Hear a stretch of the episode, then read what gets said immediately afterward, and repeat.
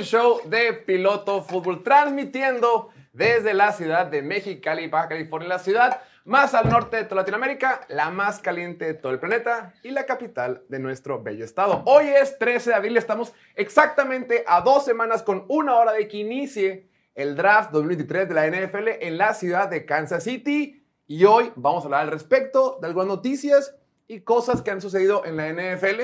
Y en esta ocasión y en esta edición tenemos casa llena o semi llena. En, en la primera esquina, en la esquina más bien portada de toda la ciudad, está el señor Diego Lordi. Diego, bienvenido como siempre. Gracias. Mira nada más cómo saluda con tanta educación. Tan polite. Comporte. Comporte, contemplanza. Y para acompañarnos aquí en el set está ídolo de multitudes, ídolo de la afición. Parecen ahí en la toma, parece que están en la escuela los dos, listos para poner atención. Martín Francisco Garza, Martín. Hola, hola. Hola a todos. Experto en picks, experto en la vida y experto en El amor. los Raiders. No, el maestro de coach, maestro, coach de vida y coach de amor es Gustavo Sánchez, que hoy no estará con nosotros. Y a su derecha, bien hidratado, con su computadora, el señor Emilio Torres. Emilio. Saludos, saludos a todos, al buen Pastorcito, acá en la esquina, al buen Martín y a Jorge Torres. Todo. Extrañas a Oliver. Sí, al tibio ese, cómo no. ¿Qué va a pasar el día que estén los dos en un set? No, polémica. ¿Se han peleado? Eh, no, nunca. Siempre con mucho respeto a todo. ¿Cuánto, Mi amor. cuánto Con llevan? todo respeto, eres un pendejo, ¿sí? Son mejores amigos. Es de mis mejores amigos, sin duda. ¿Desde cuándo? Este, no quiero hablar de eso. Ah, tema sensible. Yo que una vez nos quedamos de morrillos en casa de un amigo. No voy a decir nombres porque pues todos aquí los conocen.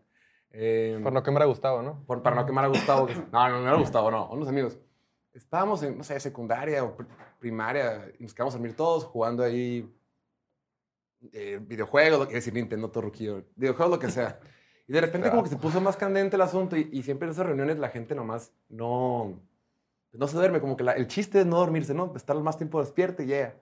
De repente estamos hablando de algo, creo que la escuela o de que alguien movieron de escuela y le dicen a mi amigo, oye, güey, la neta, con todo respeto, güey, es que tu mamá está bien pendeja, güey. Wow. Así que, wow. Lo bueno que fue con respeto. No, lo bueno es que sí, fue con un chorro No, de pero fue con respeto. Fue Y ya respeto. siempre lo agarramos con- de, de risa porque dice, ah, pues qué buena onda que... mantuvo- Arróbala a la mamá. No, es cierto. Ay, arroba a la mamá. No, un saludo a mi tía que no la vamos a mencionar. Pero bueno, vámonos de bolón ping-pong con la trivia. Ahora sí tenemos a todos para participar en la trivia. La trivia del día, creo que todos la debemos sacar bien. Ahora vamos a ver en pantalla la trivia que tenemos para ustedes el día de hoy. Vamos a ver qué tanto saben. La trivia dice así. ¿Quién tiene el récord de más yardas de pase en un partido de playoff? Opción A, Troy Aikman. Opción B, Tom Brady. Opción C, Bernie Kosar. Opción D, Andrew Luck. Opción E, Ben Roethlisberger. Nos iremos, Con Diego. no, nos iremos del primero que llegó a este planeta al último. ¿Te Ok. parece? Martín, te cedemos el escenario. Vamos por. Me voy a basar en cantidad de partidos jugados en playoff, que, yo creo que Tom Brady es de los que más tiene. Entonces voy con el B. Ok, después sigo yo. Yo. ¿Dijiste Ben? Ah, Tom Brady. B. B, Tom Brady. Ah, B de, no de Big Ben. Aunque Troy Aikman también jugó muchos partidos de playoff, ¿no? Claro, ganó tres títulos con los Cowboys y pues. Salón de la fama. ¿Te tocó? Sí, tocó alguno, ¿verdad? ¿Está- ¿Estaba vivo? Sí. ¿Estás vivo? Semi vivo. Depende de cómo defino la vida. Pero ese es tema para otro. ese es tema para otro día. Eh, ahorita que está de moda hablar de los líderes espirituales, ¿no? Dando cariño a, Al buen Oliver. a diferentes causas. Yo creo que es Andrew Luck. Yo voy con la opción D. Andrew Luck. Me da la impresión que tuvo un buen partido por ahí. Después, Emilio. Sí, es Andrew Luck. ¿Sí? Ya le habías googleado, ¿eh? ¿Estás seguro? Se ve muy seguro, entonces yo te digo que Andrew Luck. Ay, maldito No se vale copiar. No güey. se vale copiar. a- te toca Bernie Kosar, güey. Ni modo.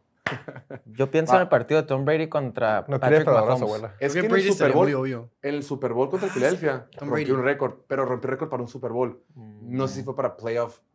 Yo pienso en el, que el duelo que tuvo contra Mahomes. Que, es- que, ¿Cuál de todos? que se fueron a tiempo extra. El Pero- primer campeonato de Mahomes, ¿no? Lo hubieras escogido, Martín. Que perdió. ¿Escogí a Tom Brady? Exacto. Y el. Super Bowl contra Atlanta. Ah, no, pues tuvo más el Super Bowl contra Filadelfia, güey. Rompió récord. Pero bueno, eso lo veremos después de la, la tercera sección, creo que el tercer segmento. Muy bien. Pues empezamos con Toño. Sí. Va, empezamos con las pantallas de Carolina. Ya cambiamos un poquito aquí la dinámica. Ya está con nosotros en vivo desde la costa este de los Estados Unidos, el señorón, ídolo de todos los fieles que apoyan a las Panteras de Carolina, psicólogo para todos los traumas que han sufrido los fans de las Panteras, el señor Toño Rodríguez. Toño, bienvenido, ¿cómo estás? Hola, mi Jorge, ¿cómo estás? Saludos. ¿Qué onda? Yo nomás veo en Twitter cómo le tratas de solucionar la vida a toda la gente que te critica a ti. ¿Por qué pasa esto con los Panthers? ¿Qué está sucediendo? Y estás tú con toda la paciencia del mundo intentando salvarlos. No, mira, creo que es, es parte de, y a mí me gusta mucho interactuar con, con los aficionados, que como dices, igual y no somos muchos, pero ya hacemos bastante ruido y creo que eh, ya pedíamos desde hace varios años tener algo que estar emocionados, tener algo que festejar. Creo que desde que se cambia ya de timonel con, con Frank Reich hay un nuevo espíritu y bueno, me gusta cómo ha sido agresivo el equipo subiendo por el pick número uno que costó bastante, es un precio caro que hay que pagar, pero ya luego evaluaremos si fue caro o barato dependiendo cómo salga la, la decisión, pero creo que son buenos tiempos para ser fan de, de Panteras otra vez. Sí, han sido años duros, cinco años y una temporada ganadora. Sin embargo, han habido cosas positivas. Por ejemplo, tú te incorporaste a ser parte de la voz oficial en español del equipo de los Panthers. Entonces, Dios da y Dios quita para esa franquicia. Me imagino que ahorita eres de las personalidades en español que habla de la NFL más cotizadas. Creo que estás en una especie de Super Bowl con tanto, con tanto que ha habido que hablar de las Panteras y estando a dos semanas de que inicie el draft de la NFL. ¿Cómo estás emocionado? ¿Estás tranquilo? ¿Estás nervioso? ¿Ya sabes qué va a pasar? ¿Nos vas a soltar la sopa de lo que vamos a ver el próximo 27 de abril o nos dejarás con las mismas dudas que tenemos desde hace como un mes? Yo quisiera decirte que sí sé quién va a ser. Lo único que te puedo asegurar es que va a ser coreback y no es Will Levis. Es lo único que les puedo decir. Ok. Creo que todos sabemos eso. No hay nada. No de es Hendon Hooker. No va a ser Hendon Hooker con el pick 1. No, mira, creo que, o sea, puedes ir todavía en muchas direcciones. Si me hubieras invitado al programa hace un mes, yo te hubiera dicho que es CJ Stroud, pero acercándonos más a la fecha y no quiero decir que haya división entre la front office y el staff de entrenadores, quién quieren, porque claro que tú puedes también tirar muchos rumores y creo que esta campaña también de medios de comunicación de Panteras de no tirar humo, pero sí ir moviendo un poco los hilos del draft, porque teniendo el pick número uno tú controlas absolutamente todo, ¿no? Y no es que estés tirando de que la semana pasada te gusta CJ Stroud o que eh, David Tepper quiere a Bryce Young o que si Frank Reich y Josh McCown, que está en el staff de entrenadores, ha hablado muy bien de CJ Stroud, que si el Pro Day, o sea, ha habido tantas cosas en este proceso que yo no creo que sea decisión solo de una persona, no solo es un factor por el cual te vas a casar con un jugador, también la semana que viene, el martes, es la entrevista de CJ Stroud acá, que es la última. Bryce estuvo aquí el martes. Entonces, eh, hay todavía, yo creo que ellos ya saben quién es. Desde el momento que hicieron el trade, Claro. Eso ya te supieron preguntar. que iban por alguien, pero en todo este proceso también tienes que saber vender tus cartas, es a lo que voy, ¿no? O sea, tanto que se ha dicho de que si por ahí le llega una oferta a Scott Feeder y puedes bajar al 2 y todavía te quedas con el coreback que quieres, yo no creo que sea el caso, o sea, vas por el jugador que quieres y sobre todo en una posición tan importante y con tres prospectos que quizás Anthony Richardson no, no sé si vaya a ser pick número uno global, no lo creo, pero a ver, sí creo que a estas alturas el equipo ya sabe a quién va a tomar. Siempre y sencillamente puede ser cuestión de gustos, ¿no? Y, y es un debate muy grande porque nos podemos quedar hablando horas de, de si es CJ Stroud o, o Bryce Young. ¿Tienes sueño o Eh. no tienes sueño? Yo puedo cambiar lo que tú quieras. Mande. Que si, si no tienes sueño, nos quedamos aquí platicando. El Ah, es que- temprano. Es temprano, Acá son hombre. las 4 de la tarde. Si aguantamos. Pero creo que es un debate muy bueno y al final es una posición extraordinaria para Carolina estar aquí. Eh, tenías el pick número 9, muchos experimentos de coreback fallidos, ya fuiste por la ruta del el coreback en agencia libre, no funciona. Ahora con un nuevo proyecto con Frank Reich a la cabeza, le vas a traer un coreback franquicia desde el inicio y eso, pues él lo tuvo a, a medias con Indianapolis, pero se le trunca el tema de Andrew Locke, ¿no? O sea, él llega un año después y él no ha podido trabajar realmente con una selección suya. Así que todo el staff de entrenadores que ha armado Carolina, creo que ese es el indicativo del que, a ver, no cualquier coreback que llegue va a funcionar, pero sí cualquiera de los dos prospectos top, yo creo que va a tener un gran entorno para desarrollarse y sobre todo que son tanto CJ como Bryce Young, dos, dos quarterbacks que en mi opinión van a tener una muy buena carrera, pero creo que hay uno que yo creo que es Bryce Young que puede ser especial. Eso, eso es lo que yo veo. Eso. Oye, fíjate, es lo que te quería preguntar ahorita. O sea, en teoría Carolina hizo el brinco hasta la primera selección con la idea de que ya sabían a quién querían. Eh, Sí. Sin embargo, como todo el run run ha sido como que no, querían algo, pero ahorita lo están pensando. Y luego las señales que han dado al ir a todos los Pro Days, David Tepper, el dueño de las Panteras, dijo, ¿sabes qué? Vamos a ir toda la raza, todos los que trabajemos aquí, vámonos 50 empleados de las Panteras y vamos a ver todos a cada uno de los cuatro prospectos principales. Y dices tú, a ver, si ya sabíamos todo esto, ¿qué necesidad de viajar a todo el staff, a ver las cosas? Llevó hasta su- a, su- a la esposa, que también es dueña, me tengo entendido. Entonces, como que no sé, le está haciendo emoción, es parte del show. Ahora, las Panteras de Carolina, como saben cómo funciona la NFL, la NFL y Roger Goodell también les dice, oigan, aunque ustedes ya saben quién van a escoger, por Hazme la de emoción, ¿no? Sí, haznos la de jamón. Si no, no podemos tener esta conversación. Si no, el draft pues, pierde mucho valor. Creo que antes salía que ya siempre sabíamos a qué, a qué tackle ofensivo iban a agarrar, ¿no? Sí, firmaban antes de, de que lo seleccionaran. Ajá, inclusive firmaban antes, ¿no? Sí. Matthew Stafford me parece que fue el último que firmó antes del, del draft como pick número uno, si no mal recuerdo. Entonces, Con- le, le quita toda la emoción. Y a ver, lo hemos comentado un montón de veces. El draft es un evento que se ve más que el juego 1 de, de la Serie Mundial de, de béisbol, que se ve más que el juego 1 que las finales de básquetbol, mucho más que los premios Oscar y digo, los nadie lo ve, ¿verdad? Pero en general es un evento súper visto puntualmente el- el- lo que va a pasar el jueves. Entonces, si ya te arruina la sorpresa, pues ya no tiene tanto chiste. Y pues, estando con la primera selección global, pues la neta, pues no tienen que echar humo. El único humo que podrían echar, el que dices tú, también estuvo el rumor que quisieron intercambiar con Houston, de echarse para atrás y a ver si alguien quisiera brincar todavía, ¿no? Claro.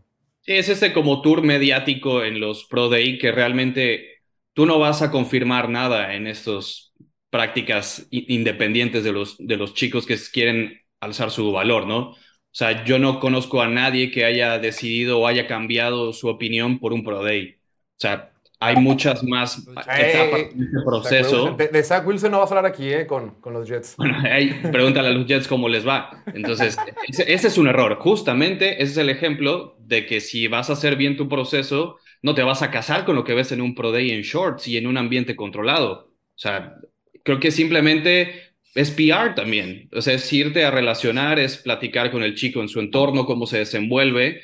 Claro. Eh, claro, ver a Justin Herbert y a Josh Allen lanzar 60 yardas, 80 yardas en sus Pro Day es fantástico, pero creo que eso no, no te dice en qué selección lo tienes que, que llevar, pero yo no creo que solo haya sido el vender tus cartas y el ver si me llega una oferta. Creo que también es una parte legítima, como te digo, del proceso. O sea, yo como veo, y te decía, si hace un mes venía a platicar contigo, yo te hubiera dicho, es CJ Stroud, el, el mariscal de campo. Sobre todo por el molde que estás armando, por el staff de entrenadores. Tienes a Jim Caldwell también, un muy buen entrenador, que está como asistente senior. Traes a Andy Dalton como backup.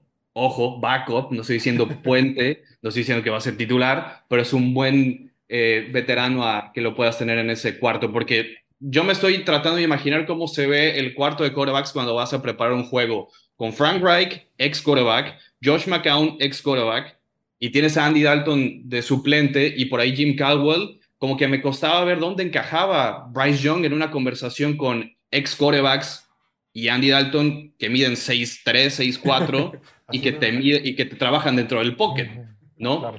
¿Cómo le pido si yo fui ese tipo de quarterbacks a un chico como Bryce Young de otras condiciones físicas? Pero mira, yo es este debate de que si Bryce Young es muy pequeño, no tiene talla o que si se va a lesionar y no va a aguantar mucho, creo que lo tenemos que empezar a terminar porque ¿qué es lo que le hemos pedido toda la vida a los quarterbacks novatos? Que tengan lectura, que tengan progresiones, que sepan leer las defensas, que tengan un IQ grande. O sea, ve los resultados de, del S2 que tiene Bryce Young, altísimos de IQ futbolístico, más allá incluso que Joe Burrow. Y ahora, como tenemos que hacer debate y encontrarle un pero, que no es cualquier cosa por el tamaño, pero justamente todos los intangibles, que no son tan intangibles ya, cosas que sí puedes medir, como la inteligencia, como la capacidad de decisión que tiene por excelencia Bryce Young, que es lo que le hemos pedido toda la vida a los quarterbacks novatos, como que lo estamos haciendo a un lado. Entonces, eh, es un poco contradictorio, pero al final, este, yo, yo sí creo que Bryce tiene una posibilidad de que tenga una carrera muy especial por todas las cosas que ya dije que, que puede hacer y cómo extiende jugadas, ¿no? Esta capacidad de improvisación, lo ágil que es, lo inteligente, cómo toma decisiones, la colocación de la pelota no es el más grande, no es el que te va a aguantar y te va a correr 300 yardas este, en dos partidos y eh, CJ Stroud tampoco es ese portento atlético, pero claro que tiene un tamaño prototípico para jugar la posición y eso es lo que le puede dar un poco de seguridades a quien quiera draftearlo. Claro. ¿no? ¿Quieres comentarlo? Ah, oye, a ver, ¿cómo están divididos en la toma de decisiones? Todos sabemos que David Tepper, el dueño, es el segundo, bueno, no, ahorita tercer hombre más rico de la NFL. Eh, es agresivo, es un empresario así duro. Sin embargo, para algo trajeron a Frank Reich también. Frank Reich eh, lo traen por esta idea ofensiva que tiene, por toda la experiencia que tuvo. Si le fue mal en Indianapolis, fue por un sinfín de cosas, creo que ajenas de él. Pero, pues también tiene una opinión importante para todo esto. Josh McCown, pues está como de relleno. Y Scott Fitterer, pues tiene experiencia con Korak Chaparros en Seattle, por ejemplo, el, eh, con Russell Wilson, ¿no? ¿Cómo crees que está la toma de decisiones? ¿Quién está votando por quién? Y a final de cuentas, ¿va a ser una decisión que tome el dueño o va a ser más como consensual? ¿Cómo la ves? Yo que va a ser entre, entre todas las, las áreas del equipo y creo que sí, y a ver, al decir que están divididas las opiniones no significa que vayan a estar peleados porque si no tomaste a Bryce, que alguien sí lo quería y otros no. O sea, pero lo que yo veo es que David Tepper sí tiene pues cierto inclinación por Bryce Young. ¿Sí? Eh, yo veo a Frank Reich y a Thomas Brown más inclinados, y junto con Josh McCown, más inclinados a CJ Stroud por el molde que Claro. hablo del perfil prototípico de coreback. 6'3, 6'5, ¿qué mide Stroud? 6-2. Y, y dicen, por ahí también Thomas Davis, muy legendario y querido exjugador de las Panteras, dijo que él tenía información que eh, scouts y parte del equipo de Scott Fear le gusta a Anthony Richardson, pero no, no en la suposición de que va a ser el pick número uno, ¿no? Porque, o sea, tienes tres candidatos completamente distintos, ¿no? Tienes, como te digo, la apuesta segura que es CJ, un pocket passer, ya sabes lo que te puede dar, creo que no tiene un techo de crecimiento tan grande. Lo de Bryce Young, que si midiera 6'3, sería el consensus número uno, Claro. ¿no? Y si tú le preguntas a todos los analistas del draft, ¿quién es tu consensus número uno en la posición?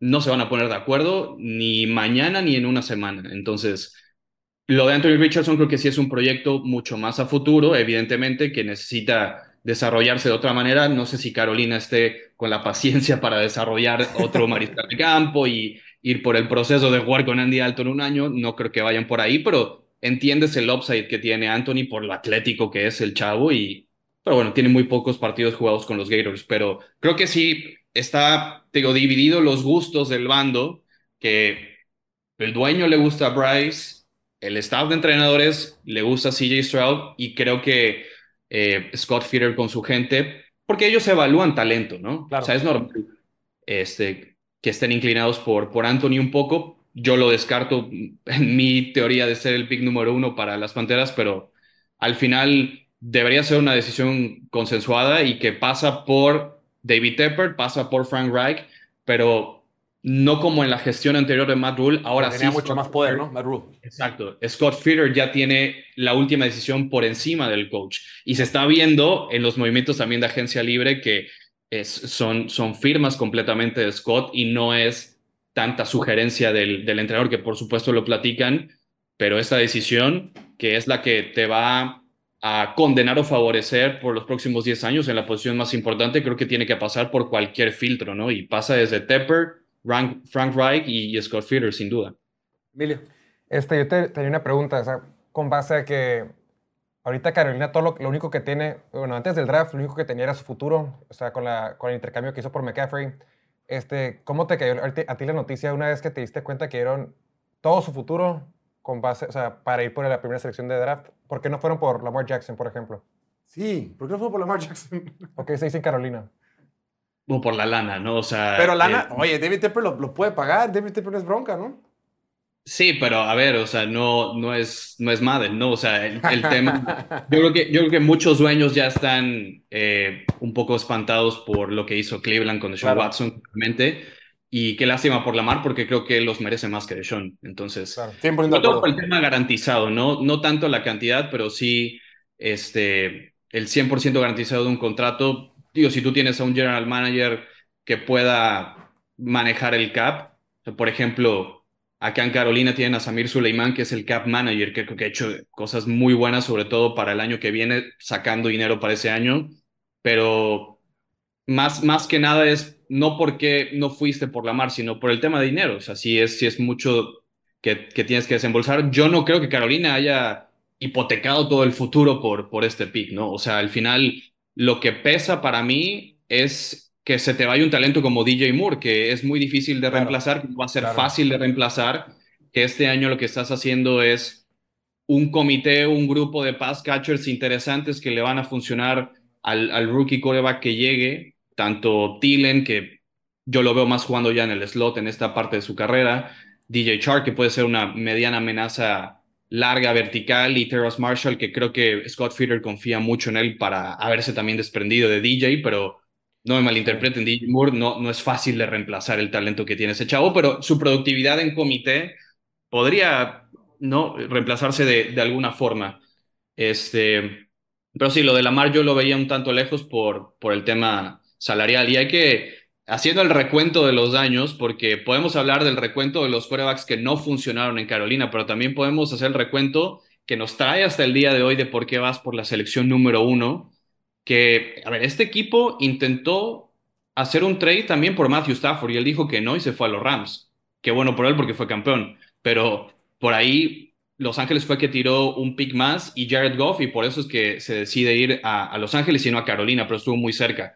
Después está el tema de, de Sean Watson, que lo estuvieron persiguiendo básicamente por dos años, y por el mismo tema de que Deshaun pedía un contrato garantizado, Carolina dijo que no, entonces Claro. era obvio que no van a ir por Lamar. Sí, a mí, se me hizo, a mí el tema se me hizo que yo siento que Carolina no estaba listo para depositar tanto, o sea, tanto futuro. Este, todavía si hubieran sido los, los Lions que ya están construidos para, para ganar algo, o si son los Jets, por ejemplo, que más les falta el quarterback para ganar, siento que a Carolina todavía le faltan muchísimas cosas. Pero es que entonces- Carolina sí siente que está listo, güey. O sea, no, mira, yo, ¿no? Yo, te, yo, te pregunto, yo te pregunto cómo ves tú la división, quién tiene mejor roster en esa Es división. un buen punto. Saints. O sea, en temas de división, ahorita yo creo No, que... futuro. Si, si, quieren, si quieren hablar de futuro, de hipotecar el futuro, Saints tiene el promedio de edad más alto de, del sur de la nacional. Entonces, cuando ves piezas, sobre todo con Brian Burns, Derrick Brown, eh, JC Horn, Claro. tienes a Jeremy Chin, acabas de traer ahí que me cono del lado ofensivo. Claro que con tus playmakers que se te va McCaffrey, DJ Moore, dices, sí, estás Sí. un escalón abajo en, en playmakers y en talento. La línea ofensiva regresa, van a ser los cinco Todos. mismos titulares. sí, sí. Yo creo que Carolina tiene una buena posibilidad de, de pelear por esa división, si es que, claro, el, el rookie quarterback funciona. Y Claro. al ver cómo te desprendes del futuro, yo, yo he visto equipos que hipotecan muchas más cosas y no tienen ya un roster un poco más sólido y establecido. Claro, nada está por escrito en, en la liga, o sea, hay que salir a jugar y, competir. Pero a mí, por ejemplo, la defensiva me parece que tiene potencial de ser top 5 y, la ofensiva va a tardar en que el sistema de Thomas Brown entre, la filosofía de Frank Reich, que el quarterback se, se adapte y que poco a poco el año que viene hay una buena oportunidad de traer muy buenos receptores, ya sea en agencia libre o en el draft, pero creo que por ahora, si yo lo veo de aquí a cinco años, de aquí a cuatro años, sobre todo por el nivel de edad de jugadores bajo contrato, sobre todo novatos que están todavía con la opción de quinto año disponible, para mí Carolina está mejor situado que los equipos del sur de la Nacional. Ahora, el, El- tema, El NFC es otro rollo. sí, yo también de acuerdo, estoy de acuerdo que el juego por tierra el año pasado funcionó sin McCaffrey y pues estamos iguales. La línea ofensiva, yo creo que el año pasado se vio como las mejores de la NFL, eh, sobre Sí. todo después de la semana 4 o 5. A mí el tema son los receptores y es lo que sí me preocupa, Sí, porque sí, claro. Adam Thielen ya llega en la, una tercera etapa de su carrera, DJ Chark, híjole, hay gente que es muy fan de él y mucha gente que pues dice, güey, por algo no encontró mercado y terminó de rebote en, en Carolina. Y Terrence, Marshall no ha logrado ser el receptor que, que Carolina pensaba que iba a ser cuando salió del, del- del colegial. Estamos viendo aquí en pantalla, ahorita que comentabas de por qué fueron agresivos y demás, ¿no? Todos los quarterbacks que han tenido desde el 2019 eh, los Panthers, ¿no? Y su récord. Está por ahí Cam Newton, que no ganó ningún partido de 7 que jugó. Kyle Allen, que ganó 5 y perdió 7. Will Greer, Teddy Bridgewater, PJ Walker, Sam Darnold y Baker Mayfield. entiendo por qué fueron agresivos y entiendo por qué a este equipo le urgía subir hasta la primera selección global. No pueden estar, no pueden seguir con esto, era espantoso. Entonces, y, y si nos vamos un poquito más atrás, bueno, un año más que cuando compró lo, cuando David Tepper compró el equipo, son cinco años, no han pasado en los playoffs y todas las temporadas han tenido marca perdedora. Entonces, sí, yo también aplaudo mucho este movimiento, sí me gusta, solo que eh, ahora falta O sea, tiene su, ¿no? tiene su riesgo como todo. Claro, claro. Pero yo prefiero que tomen estos riesgos a conformarte con firmar otro agente libre, irme por Derek Carr. Qué bueno que Nueva Orleans lo haga porque ellos, entiendo, hoy tienen un roster más maduro. Esa es el, la etiqueta que yo pondría, un roster mucho más experimentado. Eh, pero, mira, también viendo las contrataciones que hizo Carolina, eh, coincido completamente contigo de que el grupo de receptores no es apenas y promedio en la NFL, pero creo que tiene piezas por ahí para, como te digo, ser productivo como unidad y no, no tienes obviamente el talentazo de DJ, pero a ver, o sea, Miles Sanders creo que puede ser bastante interesante, De deja una vacante muy grande de toques de balón Deontay Foreman, puedes también eh, compartirlo con Chuba Howard un poco, pero Miles, dentro de la agencia libre, creo que era de lo, de lo rescatable que había en la posición de corredor. Y yo de verdad estoy muy tranquilo con, con la secundaria. O sea, traes también a Von Bell, o sea, capitán con, con Cincinnati, experiencia de playoff. Vas a cambiar también el sistema defensivo, eso hay que decirlo, de, de 4-3 vas a jugar una 3-4. Creo que hay jugadores para que se adapten a ello y que también no, no, le, no le pongas todo el peso de ganar un partido al, a tu coreback novato. Creo que esta defensiva de Carolina, y no quiero hacer estas comparaciones, pero esta defensiva de Carolina Oh, era oh. mucho mejor que cuando llegó Cam Newton de novato, por ejemplo.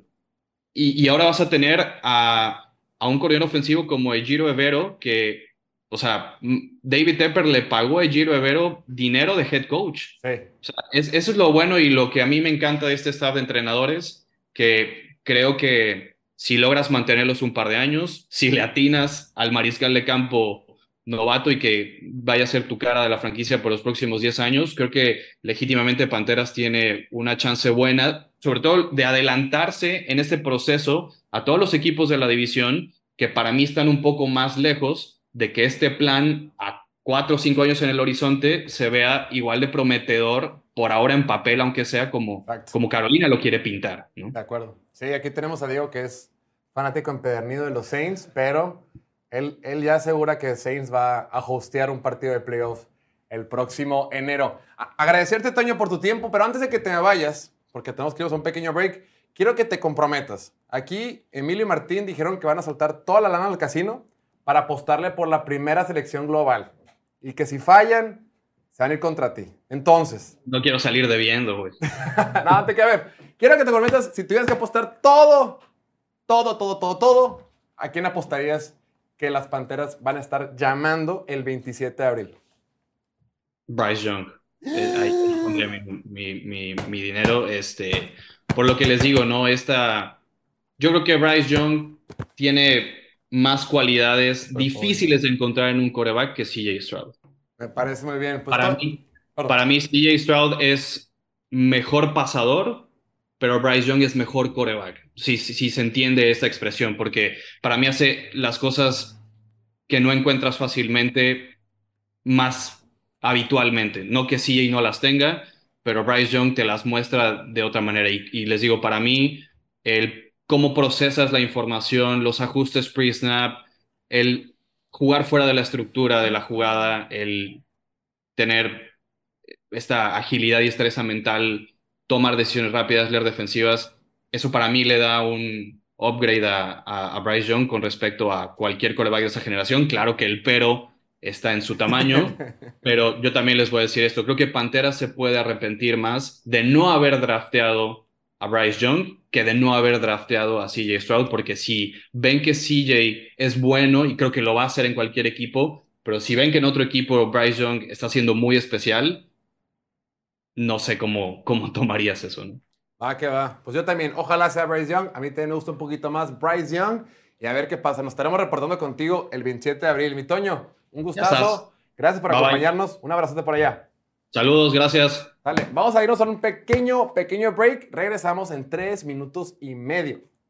La joya oculta de la Universidad de Alabama, el safety Brian Branch. Nació en Fayetteville, Georgia y fue criado principalmente por su madre, ya que además de que estaban divorciados, su padre tenía muchos problemas de salud y en rara ocasión podía ver a su hijo. Branch asistió a la preparatoria Sandy Creek donde jugó tanto safety como receptor. Se graduó como un prospecto 4 estrellas, el safety número 3 de todo el país. Se comprometió con la Universidad de Alabama antes de la temporada 2020 y poco después su padre falleció. Branch ahora tenía un nuevo propósito, algo por qué jugar. Poco a poco fue mejorando hasta tener su mejor temporada el año pasado cuando acumuló 90 tacleadas, 3 sacks y 2 intercepciones. Se declaró para el draft de la NFL como el mejor safety de su generación y quizás no habías escuchado mucho de él ya que toda la atención para Alabama se va al quarterback Bryce Young y al otro defensivo Will Anderson, quienes seguro se irán en el top 10. Pero que no te sorprenda cuando escuches el nombre de Brian Branch en la primera ronda de este draft. Síguenos para más contenido de fútbol americano. Conoce la historia de uno de los mejores mejores receptores del draft,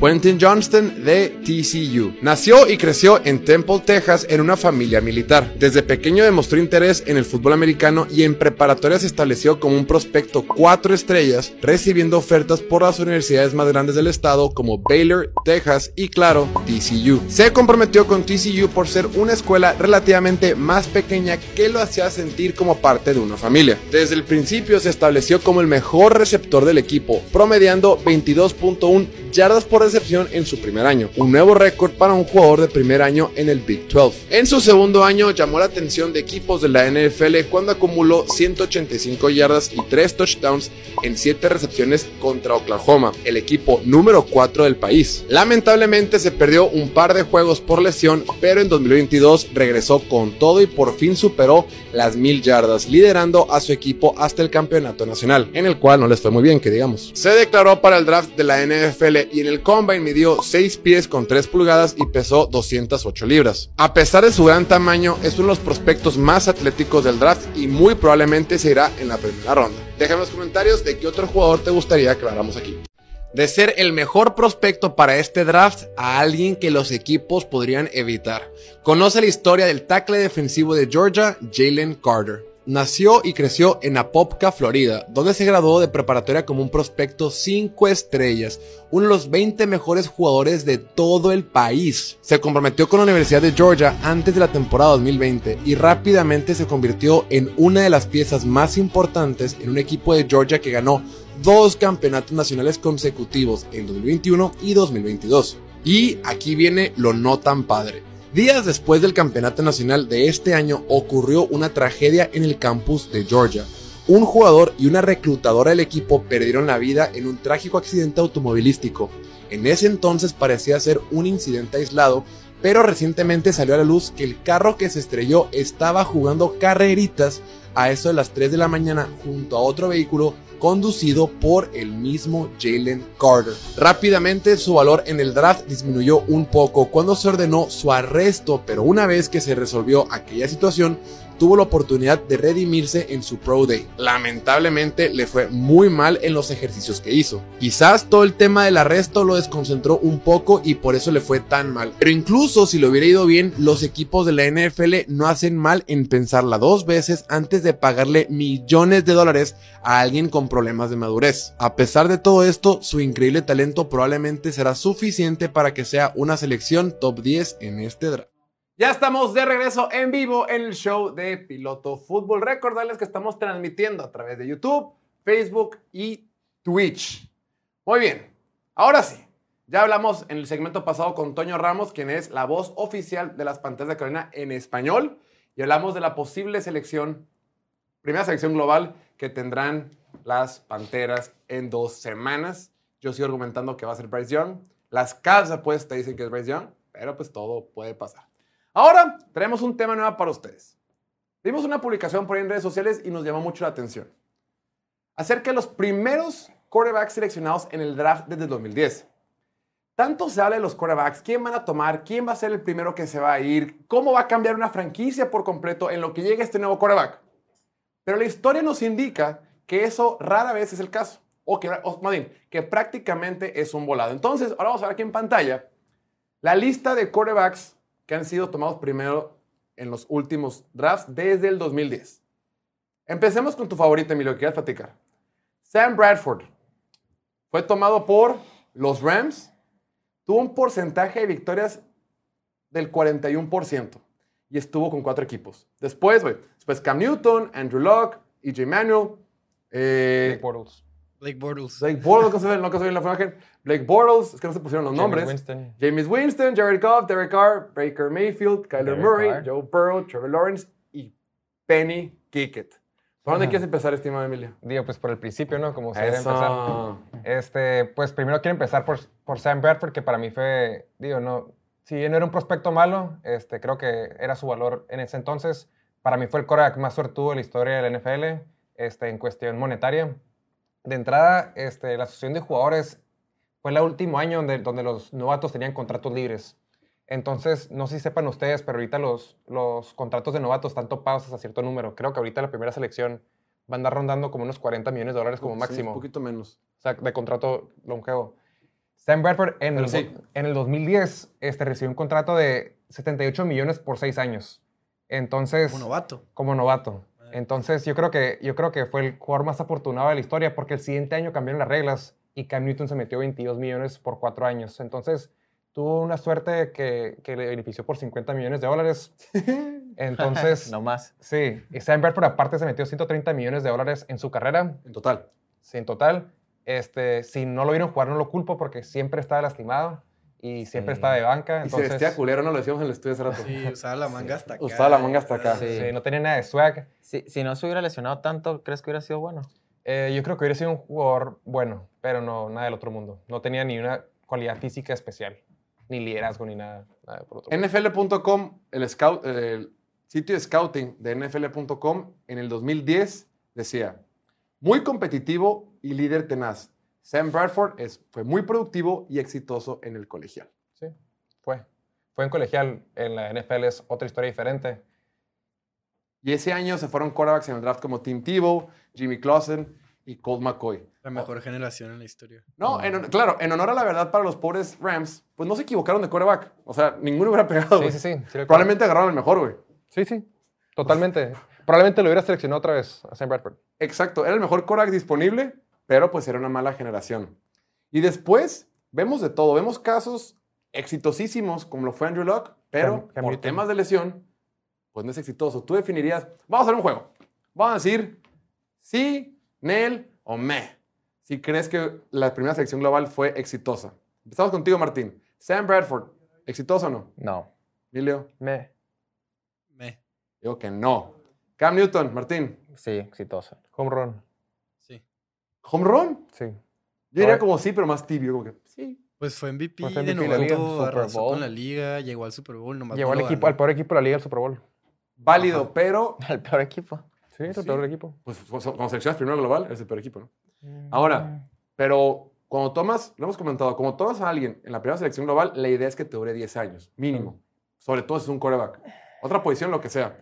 Y el caso de Cam Newton, no. Sí llegó al MVP, sí llegó al Super Bowl, pero yo creo que se quedó, pues por, por su estilo de juego se Por lastimó. estilo de juego. Y no, yo no lo pondría como un super home run. Ok. Era como un, sí. Después, Yo En- contundente entonces Andrew Luck tampoco. Andrew Luck, pues yo voy última, pues ya es el, de- ya es el del programa, cabrón. Martín, Andrew Luck. Sí, éxito. Sí, totalmente. Sí, o sea, siguen comparando todos los prospectos buenos de que, ah, el mejor prospecto es de Andrew Luck. O sea, fue un éxito en su momento. Claro. Pero Andrew Luck es el único de estos que ha ganado más del 60% de sus partidos. Hasta ahorita. Claro, eh, Joe Burrow y Trevor Lawrence, pues eventualmente lo van a pasar. Kenny sabe? Pickett, quién está sabe. difícil. ¿Qué? O sea, el gana- pasarlo con porcentaje, porcentaje está, está bien, está cabrón. difícil. Un mal año y ya, ya vas abajo de él otra vez. Pues sí, buen punto. Es una Pero manera- piloto, si dices que tiene que durar 10 años, Sí, el valió madre. Él se retiró, Entonces- él jugó 12, 13, 14, 15, 16, 17, 18, 7. entonces malo. Y Andrew Cam Newton Luck- todavía no se retira. Y de... Pero debería. que no grabe videos. No, de esos 7, creo que, bueno, sí tuvo varios buenos. Pero dos no jugó completo, me parece. Entonces jugó como 5. entonces fue una mala selección. Yo diría que es una... meh. Porque... es, es la culpa que tiene por ser tan bueno. O sea, el ser tan bueno, digo, incluso recordemos que él reemplazó a Peyton Manning en su momento. Dejar a ir a Peyton Manning cuando todavía tenía mucho potencial, que incluso ganó un Super Bowl después con Broncos, significa que el prospecto era otro nivel. Y sí lo fue el otro nivel. Sí, sí, sí. Nomás que al no ponerle línea ofensiva, no protegerlo, al tener una mala organización, puedes este, echar a perder la, la vida de un coreback. Pero también su estilo de juego, le gustaba que le pegaran. Le- ajá, y lo decía. Le gustaba. Le decía es que los coaches decían, güey, cuídate que no estén pegando. Decías que, coach, Es un no- linebacker jugando coreback. si no me golpean, siento que estoy dejando a mi equipo abajo, güey. Como que yo soy como que el, al que no le pegan, al que no tocan él. Yo cuando golpeo a los rivales es como que soy parte de este, de este deporte físico. güey. Yo creo que al principio sí, sí era el tema que decía, y al final con las lesiones ya no quería que le pegaran No, tanto, no. pero no lo podían proteger tampoco. O sea, no. Y sí trataban, iban por, iban por tackles ofensivos y todo, pero no, no lograban conseguirle talento en la línea ofensiva. Bien, se tardaron en conseguirle línea ofensiva Darle apoyo. y una vez, y, y corredor, le, le draftearon a Trent Richardson, güey. Sí, sí, también. No, no draftearon a Trent Richardson, fueron por, fueron por un trade con los Browns, dando una primera selección del draft, pero lo de Anthony Costanzo no funcionó en su momento. Eh, sí trataron de hacer patadas de ahogado, fueron por Nate Soldier de los Patriots, pero no, no pudieron darlo. Lo de Quentin. Nelson fue, el último, fue su último año, güey. Creo que ni ya ni estaba. No, Quentin Nelson fue el 18, ¿no? fue el 18, ya ni estaba. No, sí, tocó, fue su último año. Y fue cuando le fue muy bien. Ya. Acuérdate que la historia de Andrew Locke es muy, es muy atípica porque el 18 había estado fuera, regresa para el 18, llegan hasta los playoffs que pierden contra Patriots, me parece. Y dices, güey, por fin, ya regresó Andrew Locke, estamos bien, ya tenemos línea ofensiva. Y después, el siguiente agosto en pretemporada, dice Raza, ya me voy, güey. Ahí se cuidan, güey. Pero bueno, ponemos de la tabla, por favor. Después sigue EJ Manuel. EJ Manuel, Martín. Malo. Puta. No, pues malo. Claro que no. Digo, de entrada, el 2013, como todos lo saben, este, digo, cuando Todos saben. todos saben que el 2013 fue una super, mala super mal año de draft. La primera selección del draft fue Eric Fisher. El 2 fue Luke Joko, que se fue a Jaguars. Creo, o sea, fue una, una, un- una creación de Corax pésima. Este, no seleccionaron a otro hasta, hasta la segunda ronda que lo seleccionó Jets con Geno Smith, pero pues Hasta Geno Smith ahorita pegó. ajá, acaba de pegar Sí. después de 10 años, entonces... Sí, fue una buena generación, más que nos cogieron bien. Ahí era Gino Smith, güey. No, a ver, también años. hablando, hablando de que decimos de, sí, el Cora va a llegar a cambiar tu franquicia, pero si tu franquicia es mala, lo echas a perder. A Gino Smith, probablemente, pues sí, le faltaba más tiempo de cocción, pero llegó unos Jets que eran malísimos, güey. Claro. Los Jets han echado a perder a él, a Sam Darnold, bueno, a Zach Wilson no. Sí, Pero no, o sea, los Jets. ya está echado a perder. Ajá. Pero no le echaron a perder los Jets. no le ayudaron. Bueno, Llegó. sí le, sí le Pues ayudaron. con un coach defensivo, quién sabe. Ajá. Pero está en un buen equipo, güey. O sea, una línea ofensiva decente, con un buen, jugador- buen corredor, un par de receptores buenos, güey, y una buena defensiva, güey. O sea, no, no, yo creo que no le echaron a perder. Simplemente, pues, Él Hay que sí esperar yo- 10 años a ver si de la nada. Después, el número 14, Martín, Blake Bortles. Malo. Se acaba de retirar, ¿no? Malo, malo. ¿Sacar a Blake Bortles? Se acaba de Ah, retirar. sí, se retiró. Se retiró. No sabía. Ya, malo. Blake Vamos, Bortles estuvo en cinco equipos. Equipos Jaguars, Rams, Denver, Green Bay y con los poderosos Saints Yo ganó, acuerdo de él en los Saints. ganó el 32.8% de sus partidos. Él también facturó. Con tanto equipo. Sí, sí, facturó con Jaguars. Sí tuvo segundo contrato, o tuvo un 50-year option por lo menos. Pero lo feo de Blake Bortles es que esa generación en particular era una generación súper fuerte en otras posiciones. Y, y o sea, es una generación que venía con OBJ, que venía con Mike Evans, que venía con, Zach Martin. con Aaron Donald, Zach Martin, Ryan Shazier, que los que se acuerdan, antes de su lesión era una bestia para jugar. Entonces, Y sí, Steelers. sí fue, sí, sí fue un super reach por un, por un este, Cora que no era tan bueno. Y ni siquiera tenía tanto, o sea, ni siquiera se hablaba bien de él antes, previo al draft. Ese año también seleccionaron a Johnny Mansell en la primera ronda, Teddy Bridgewater en la primera ronda Sí, con el 32. y en la segunda ronda fueron por el mejor quarterback que se ha puesto un casco de los Raiders, Derek Carr. El maloso. En estadística, sí. Aunque no ganó Super Bowls ni playoffs. Ahora, después, seguimos con la tablita. algo, James Winston. No quiero nada contra los Raiders. Martín, James Winston. Sí, no, nah. Meh. Nah. No, no, ese es entre ese, No, no, ese no, es no, no. Es sí con Rotundo acento. no. Rotundo no. No, Diego, totalmente. actual Korak, suplente de su equipo, del equipo de sus amores. No, es que, o sea, en cuanto se fue, ganaron el Super Bowl. O sea, pues sí, Tom Brady, pero tenían, tenían ya todo listo para el Super Bowl y el tipo lanzó 30 intercepciones y es completamente su culpa ya. Oye, y si no le hubieran pagado a Tom Brady, o sea, si no hubieran conseguido a Tom Brady, sí le iban a dar el contrato de 30 millones promedio al año, ¿eh? Ese año sí se le ¿A iban a dar. Sí. El tema fue que. Uno por intercepción. Uno por intercepción, exacto. Un millón por intercepción. El tema fue que cuando ya llegó Brady, ya no había tantos espacios para, para quarterbacks y se tuvo que ir de, a los Saints. Ahora, bueno, pues también. Sigamos. Eh, James Winston dos equipos. Después, 2016, Jared Goff ha ganado el 54% de sus partidos. Ha jugado para los Rams y llegó hasta el Super Bowl. Dos temporadas con los Lions. La pasada se quedó a nada de meterse a los playoffs. Martín, ¿sí, no o me? Sí. Top, top 5, ofensiva top 5 de la liga. Ahorita, ¿no? Pero- Yo digo, no. Ahorita explico por qué. Yo diría que sí, es un quarterback top 5 en su conferencia ahorita. Top 3 en su división. Top 3 sin duda, ¿no? No, yo quiero explicar porque Top 10 en la este, NFL. yo digo que me. Yo digo me. el tema de que falló, es que el tema de quién falló, él o el equipo. Yo creo que el equipo falló al seleccionarlo a él.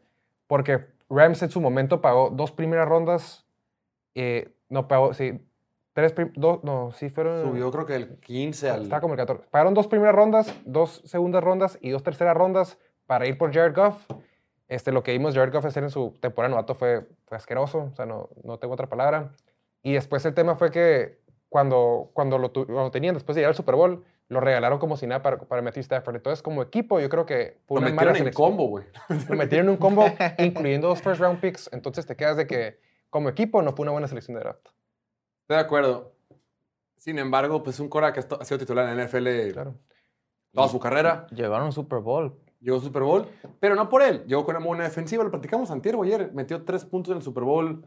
Y, No, pero también en un punto lideró una de las mejores ofensivas en la NFL. Claro. Sí, era la, la ofensiva número uno ja- eh, de más Sí. puntos anotados.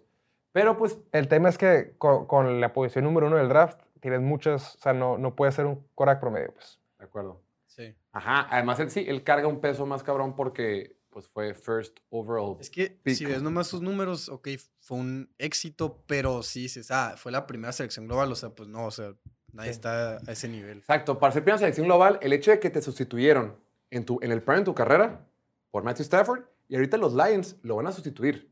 Este año van a ir por un quarterback los Lions en el draft o si no en el siguiente. ¿Eso, No- cre- eso crees tú? Yo, Yo- pienso que sí le van a dar continuidad. Híjole, yo la ¿Quién veo bien complicada. Y creo que si le han continuado a hacer un error para los Lions. Pero bueno, siguiente quarterback. Entonces yo creo que fue me. 2017, Mitchell Trubisky, Segunda selección global. Ni preguntes.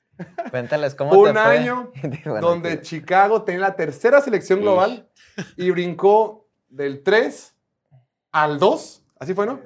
¿Quién se fue Sí, first 3 overall al pick? 2 con San Francisco y a Rosalem Thomas es San Francisco. Se fue el 3 al 2 para asegurar al quarterback. Estaba en el tablero Patrick Mahomes, Deshaun Watson, Mitchell Mitchell. MVP futuro, Trubisky. Dijeron, güey, vámonos por el quarterback que creo que no se había jugado 11 partidos en colegial o 11 Sí, o 12, una cosa North así. Carolina. De North Carolina. Y también tenía algo de que nunca había jugado Under Center o algo así, ¿no? O al- sí. Sí, él. Sí, no leía tantas- tanto la jugada. O sea, era muy sistemático. O sea, su, su la forma de procesar el juego. O sea, como que siempre se iba por la primera lectura. ¿Quién lo drafteó? Matt Nagy, ¿no? ¿verdad? No fue antes, ¿verdad? Sí, fue antes de Matt. Nagy. Mitch. De hecho, tiene, tiene ¿Quién lo echó a perder? Digo, no que estuviera. No, Matt Nagy estaba haciendo magia con él, más bien. No, pues tiene buen porcentaje de victoria porque, ajá, con Matt Nagy tuvieron esta temporada que les fue muy bien por la defensiva, con Khalil Mack y todo eso, y pues ganó muchos juegos. Güey, yo una vez, güey, estaba desesperado en el fantasy. Ey, me ganaste. Estaba desesperadazo en el fantasy. Se me lastimaron los quarterbacks, no había nada en el waiver y los analistas recomendaban, si quieres un sleeper, ve por Mitchell Trubisky. Dije, ¿es qué? Fuck it. Si ya estamos, en- estás, en- estás hundido, sigue escarbando, no pasa nada, güey. Meto a Mitchell Trubisky, creo que fue contra Saints, un partido, güey. Mitchell Trubisky van ganando, no sé, 27, una cosa así, más o menos, está corriendo. De repente, para la segunda mitad, lo banquearon. Sí. Banquearon a Mitchell Trubisky cuando iban ganando, güey. Iban ganando, pues no por putiza, pero iban ganando bien. Y yo así mi fantasy. Contra Bueno, Falcons, ¿no? ¿Eh? Contra Falcons cuando lo banquearon. No me acuerdo si fue contra. Pero por malo, porque estaban como. porque querían más. Sí, pero ve, ahí, ahí los, los Bears sí fueron, fueron un error. Digo, pagaron como una. O sea, dieron muy poco porque se ponen de Creo que fue acuerdo. una tercera ronda. Ajá, o sea, no, no, no, no se hipotecaron por subir un pick porque como que se ponen de acuerdo primero y luego, y luego, o sea, primero San Francisco le pregunta a quién va a escoger antes de cambiarse. Claro. Y, pero el tema fue, para mí el que hizo el error ese año en cuestión de Corax, sin duda fue Browns. Sí. Porque Browns este, tuvo dos primeras rondas, teniendo esos corebacks. Ten- tuvo dos primeras rondas, tuvo la primera que fue Miles Garrett, que digo, no hay error con Miles Garrett, pero luego tenían en el 12. Este, y ya en el 10 había ido Patrick Mahomes con Kansas City, con el trade que hicieron, pero en el 12 este, Browns tenía la selección de draft y deciden hacer un intercambio con los Tejanos de, Houston. Entonces Houston, Houston escoge, escoge a ese coreback y años después Deshaun Watson tiene, digo, tiene que pagar tres primeras rondas por Deshaun Watson y darle 240 millones de dólares garantizados. Entonces, sí perdieron los, los Bears, pero el que más perdió ese año fue sin duda Cleveland, que el siguiente año agarraron a la cara Baker Mayfield. ¿no? No, pero aguanta. Pero Cleveland, todo, todo es un círculo que regresa, güey. Eventualmente ahorita Deshaun Watson está con Cleveland. Claro. Cuando lo primero tomado hace... Sí, pues lo que años. acaba de decir, o sea, lo pudieron haber tomado con la 12, no intercambiaron pagaron. y ahora pagaron tres primeras rondas por él. entonces. Ahora, también podrías decir que ir por Deshaun Watson era un error, ¿no? A ver, ir- ahorita tener a Deshaun Watson es un error o no es un error tener a Deshaun Watson. No. No, No, ¿No? no. sin Es- contarlo de es un afuera. error- No es un error. es No, un no, error pues es pagarle como contándolo garantizado. afuera. Yo ahorita pues sí. A ver, ¿crees que Cleveland, tú como gerente general de, de Cleveland, ¿crees que es un error tener a Watson? Ahorita no. O sea, si lo hubieran tomado en el draft, en ese draft, o sea, ¿cuál es la pregunta? O sea, supongamos que Deshaun Watson hubiera estado en lugar de Mitchell Trubisky en el 2017. Ajá, Si, si Deshaun Watson estuviera ahí en vez de Mitchell Trubisky, dirías sí, no o meh. Sí. Totalmente sí. También. Yo diría meh. Totalmente sí. El talento está ahí, pero Solo se te olvida porque Un talentazo. dos, tres años que no ha jugado. Dos años completos. Ajá, por eso. Y, pero, y trae un broncón que pues, no aplica, güey. pero acuérdate lo que dijo Cam Newton, eso ya, ya quedó atrás. Ah, ya, es cierto. ya lo superamos. Supéralo, bro. ¿Qué te pasa? Sí. Pero bueno, después, esta es la más divertida, güey. 2018. El repostero. El señor Baker Mayfield, tomado en la primera selección global en un draft donde estaba Josh Allen, Lamar Jackson, tu padre Sam Darnold, Y Josh Rosen. Josh Rosen Y ya. y los y ya, ya se acabó. Y este y Cleveland después de no haber de- después de no poder haber ido por Deshaun Watson. por Deshaun Watson. En ese año agarraron a Deshaun Kaiser, ¿verdad? Agarraron a Deshaun Kaiser en la segunda ronda. el de Notre Dame. Sí. Sí. Este pobre vato, nunca hizo nada, ¿verdad? No, ni tuvo chance. Lo- Luego lo cambiaron a Green Bay, pero no, no funcionó. Me acuerdo, yo, yo tuve una imagen muy clara, no recuerdo quién. Muy clara, no me acuerdo. Pero siempre estaban pegando, güey. Siempre estaban pegando, pobre güey. No, nunca triunfó en la liga. A ver, Martín. Baker Mayfield. Me... Sí, no. No, malo. No, no jaló. Malísimo, no, no, malísimo. A mí no se me hace ma- malísimo. Creo que los Browns lo. Acabas de decir Como que que Jared. Goff. Lo que ah, defendiste, medio, medio atacaste a Jared Goff por ser primera selección global. Este diablo también fue primera selección No, sí, global. sí, sí. O sea, ya, pues viendo los demás que había disponibles, pues sí, no. Pero creo que los Browns sí le fallaron ahí al final. Y luego, el- o sea, ha estado en cuatro equipos, pero tres fueron el año pasado. Bueno, dos fueron el año pasado y ahorita ya otra vez su cuarto equipo. Yo no lo veo siendo titular otra vez. Pues Como es- que se cayó muy ¿no es el de rápido Tampa todo. Pero, o sea, está ahorita nomás como ¿Va a ser de... titular es, este año? es breach quarterback ahorita. O sea, no, Pues eso es titular, güey. no, o sea, no, no, no veo un equipo apostando su No es o un quarterback franquicia, pues no vale la primera Correcto. selección global. Ahora, bueno, es que Tampa Bay ya no puede ir por quarterbacks si está nomás Kyle Trask. Sí va a ser titular, güey. ¿Quién sabe? ¿Va a ser Kyle Trask? ¿Quién sabe? Will Levis. No creo que les- Todavía. Uribe- No creo que Uribe esté ahí. Después, Kyler Murray, 2019. Ya de aquí en adelante ya es más difícil juzgarlo porque lleva poco tiempo en la liga, pero Sí. hagamos el ejercicio. Kyler Murray ha ganado el 44% de sus partidos. Ya le pagaron. Experto en videojuegos. Hoy, el día de hoy, está lastimado y ahorita no puede jugar sin iniciar la temporada. Dicen que va a empezar a jugar como a partir de octubre, mediados de octubre más o menos. Martín, Kyler Murray. ¿Sí, no o me? Me. Me inclinándome a que no ha sido buena selección, ¿En serio? la verdad. ¿Tú, Martín? ¿Tú, Emilio? Yo totalmente sí. El talento ahí está. O sea, lo volvería a seleccionar. Pero ¿y de qué sirve si no ha dado resultados? Pues que no tiene, no tiene buen entorno, pero o- si, o sea, si otra vez tuviera el draft, fuera, Estuvo, estuvo con Cliff Kingsbury, uno de los mejores coaches. si otra vez fuera el draft, si hiciera el do-over, volvería a seleccionar a Kyler Murray en el 1. Pero estaba Daniel Jones, güey. Yo creo que, que sí, pero estoy muy inclinado al me también. No, él estaba de mea, no. Yo estoy de, de sí a me. Yo también creo que estoy como tú. Eh, yo también te lo pongo como un Korak top 12. Si tuvieras la primera selección del 19, ¿a quién, es, ¿a quién A escogerías? Lo que saber. ¿no? ¿Le, le, le volverías a pagar los 46 millones de dólares? Eso sí será otro tema. Hmm. O para que se te vaya. O sea, ¿le pagas o se te va? Sí, sí le pagaría. Exacto. Continuemos. Es un sí, pero con... ah, Un sí tibio. es un sí tibio. Sí, el pues el aquí no, es, aquí no es de tibios, ¿no? Este programa. Eh, sí, pero tibio. Por eso el broma, tono. es En la categoría es la misma, nada más es, ¿cómo lo dices? Es un sí tibio. Después, Joe Burrow, Meh. Ah, es cierto. Creo que todos podemos argumentar que sí. Igual Trey Lawrence, todos podemos argumentar que sí. Y Penny Kickett. Solo un año en la liga. Eh, lanzó más intercepciones que pases de touchdown. Se quedó a un partido y medio de meterse a los playoffs. Vimos cosas positivas de él. Es difícil juzgarlo ahorita porque ha jugado poco en realidad. Ni, Ni siquiera, ni siquiera temporada completa. Y con Matt Kenner. Y con Mark Canada de, de coordinador ofensivo. Martín, juzgando con lo que has visto hasta ahorita, ¿dirías sí, no o me? Sí, me gustó lo que vi. Los, Emilio. digo, tuvo siete touchdowns y nueve intercepciones, eh, que no, la- no, no apantalla a nadie, pero pues fue una selección, fue seleccionado en, en el pick número 20, entonces eh, pues todavía no, me quedaría con un me. Sí, pues es que no fue top 10 ni top 15, o sea, No pagaron tanto por ajá, fue una generación muy mala de corebacks, entonces, pues me. Probablemente escogieron el coreback correcto. Sí, sí, sí. O sea, por encima de Malik Willis, por encima de Sam Howell, Matt Corral. Y de- Que no, que nos ayuda nada de ellos, o sea, más que Malik Willis, pero que él sí es un no. Y Brock Purdy.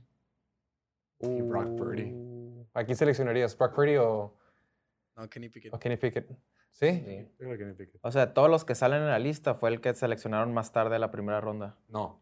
Sí. O sea, Kenny Pickett. De todos Ah, de todos esos sí. sí, todos fueron ah, top claro. 3, menos EJ Manuel y Kenny Pickett, que fueron de las peores generaciones de coreback que hemos visto. es- es que es Prefi- bien- es ¿Prefieres a Brock. Purdy que, que a Kenny Pickett? No. ¿No?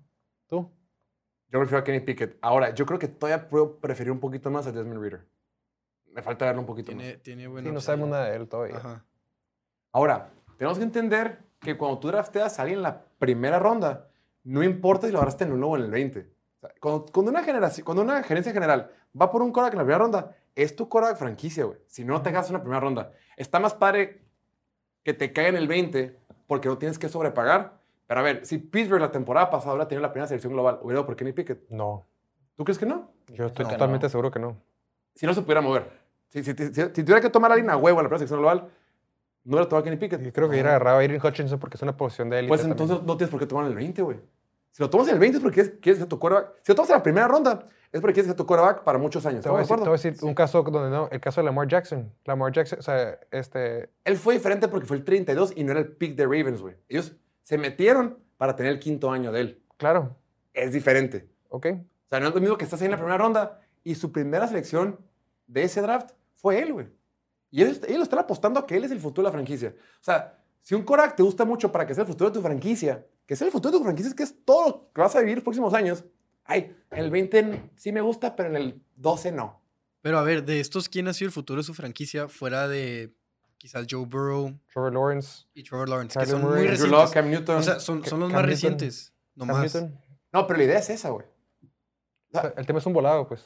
No, no, pero le- le- tú drafteas en la primera ronda un quarterback con la idea de que sea tu futuro. Y tu futuro es con la, la mentalidad de llegar a ganar un Super Bowl con ellos. Y en esta, en esta lista únicamente tres han llegado al Super Bowl y ninguno lo ha ganado. Estoy de acuerdo. Yo estoy hablando nomás del proceso. O sea, Ninguno, ninguno lo ha ganado, güey. ninguno lo ha ganado. Y solo un, dos MVPs, ¿no? ¿Un Eh, MVP? Dos MVPs. Ah, MVP. Los de Baker. Mayfield y Mitch Trubisky. No, y, bueno, pero MVP nomás Y es Cam Newton, ¿no? Cam Newton. Y ya. ¿no? Ahora, lo que, lo que suele divertido de todo esto es de que estamos diciendo, sí, CJ Stroud, Will Levis, Anthony Richardson. No todos van a pegar, güey. No No vamos a todos. tener a cuatro quarterbacks buenos, güey. Es, Es el bien- mismo es- caso que el del, el del, que el del 2017, o sea, 2018, perdón, que era Baker Mayfield. Yo- o sea, todos tenían, bueno, casi todos teníamos a Sam Darnold como el mejor quarterback de la generación y Sam Darnold pues ya, ya fue, ¿no? O sea, Es muy difícil draftear. súper difícil. Por más que ven, ven video de los jugadores, los entrevistan, Pro Days, que pues como decía Toño, es verlos en, en ambientes controlados. Es una, al final del día es un volado. Ok. Al menos que sea así súper claro que es el mejor de la generación y el mejor de los últimos cinco años, como fue el caso de, de Andrew Luck en su momento, Cam Newton en su momento, Joe Burrow y Trevor Lawrence. Que hasta Murray ahorita también. pues han pegado, ¿no? Kyler Murray también, ajá. Pero pues los Cardinals no le ayudan mucho. No, pues no. Lo más que han hecho por él es cambiar de uniforme ahorita. Y quitarle en su contrato que tiene que estudiar cuatro horas al día. Eso también fue buena onda. Eso sí es mostrar apoyo en su entorno. Pero bueno, ahí déjenos en los comentarios su opinión al respecto de los quarterbacks que están en esta lista. Nosotros damos un pequeño break y al regreso ya andan por ahí un par de invitadazos desde la parte, desde el norte de la República. Lo dije mal. Regresamos. Venga, después de que terminó la era de Derek Carr, estas son las tres principales necesidades de los Raiders de cara a la temporada 2023. Número 3, quarterback. Todos sabemos que Jimmy Garoppolo no será la respuesta a largo plazo. Lo firmaron para mantener el barco a flote por un par de años en lo que encuentran al próximo quarterback franquicia, que bien podría ser Will Levis o Anthony Richardson. Número 2, Edge Rusher. Chandler Jones tiene 33 añotes y la temporada pasada estuvo muy lejos de ser lo que esperábamos. Fuera del excelente Max Crosby, este equipo necesita más opciones en el exterior de la línea. Número 1, corner. Al momento de esta grabación, los corners titulares son Nate Hobbs y Duke Shelley. Esta defensiva tiene muchos huecos, pero ninguno es tan grande como este. Por suerte, hay bastantes corners buenos en esta generación y con una selección top 10 podrán escoger al que más les guste. Síguenos para más contenido de fútbol americano. La era de Aaron Rodgers en Green Bay está a nada de terminar y está por comenzar la de Jordan Love. Estas son las tres principales necesidades para los Packers de cara a la temporada 2023. Número 3, safety. En una división con el mejor receptor de la liga en Minnesota y una ofensiva súper explosiva en Detroit, simplemente no la van a armar con Darnell Savage y Rudy Ford como titulares. Número 2, tight end. Tanto Robert Tonyan como Mercedes Lewis cambiaron de equipo, pero por suerte esta generación del draft cuenta con muchos Terens excelentes que podrían caer hasta la segunda ronda. Y número uno, obviamente, receptor. Se lo negaron a Rodgers durante toda su carrera, pero ya estuvo bueno. Necesitan un receptor en la primera ronda para desarrollar a Jordan Love. Alguien que lo acompañe durante la próxima temporada y tenga el talento para ser uno de los cinco mejores en toda la liga. Pero conociendo a los Packers, seguro piensan que Christian Watson será ese alguien y no tomarán a nadie hasta la tercera o cuarta ronda. Síguenos para más contenido de fútbol americano. Parecía que este era el año, pero se quedaron muy cortos. Estas son las tres posiciones que Buffalo necesita reforzar para ahora sí dar el siguiente paso. Número 3, linebacker. Lograron retener a su excelente dúo de safeties al costo de perder a su linebacker estrella Tremaine Edmonds. Aún cuentan con el excelente Matt Milano, pero necesitan llenar ese hueco si quieren mantener una defensiva top 5. Número 2, receptor. Gabe Davis tuvo sus momentos este 2022, pero no es lo suficientemente consistente para considerarlo como una respuesta a largo plazo. Además, Stephon Diggs está frustradísimo con el equipo y si vuelven a perder en playoffs, seguro no regresa. Y número 1, línea ofensiva. Un tackle, un guard, lo que sea. Esta línea ofensiva fue pésima a finales del año. Si quieren que Josh Allen mantenga un nivel de MVP y los lleve hasta el Super Bowl, deben darle prioridad a su protección. Síguenos para más contenido de fútbol americano.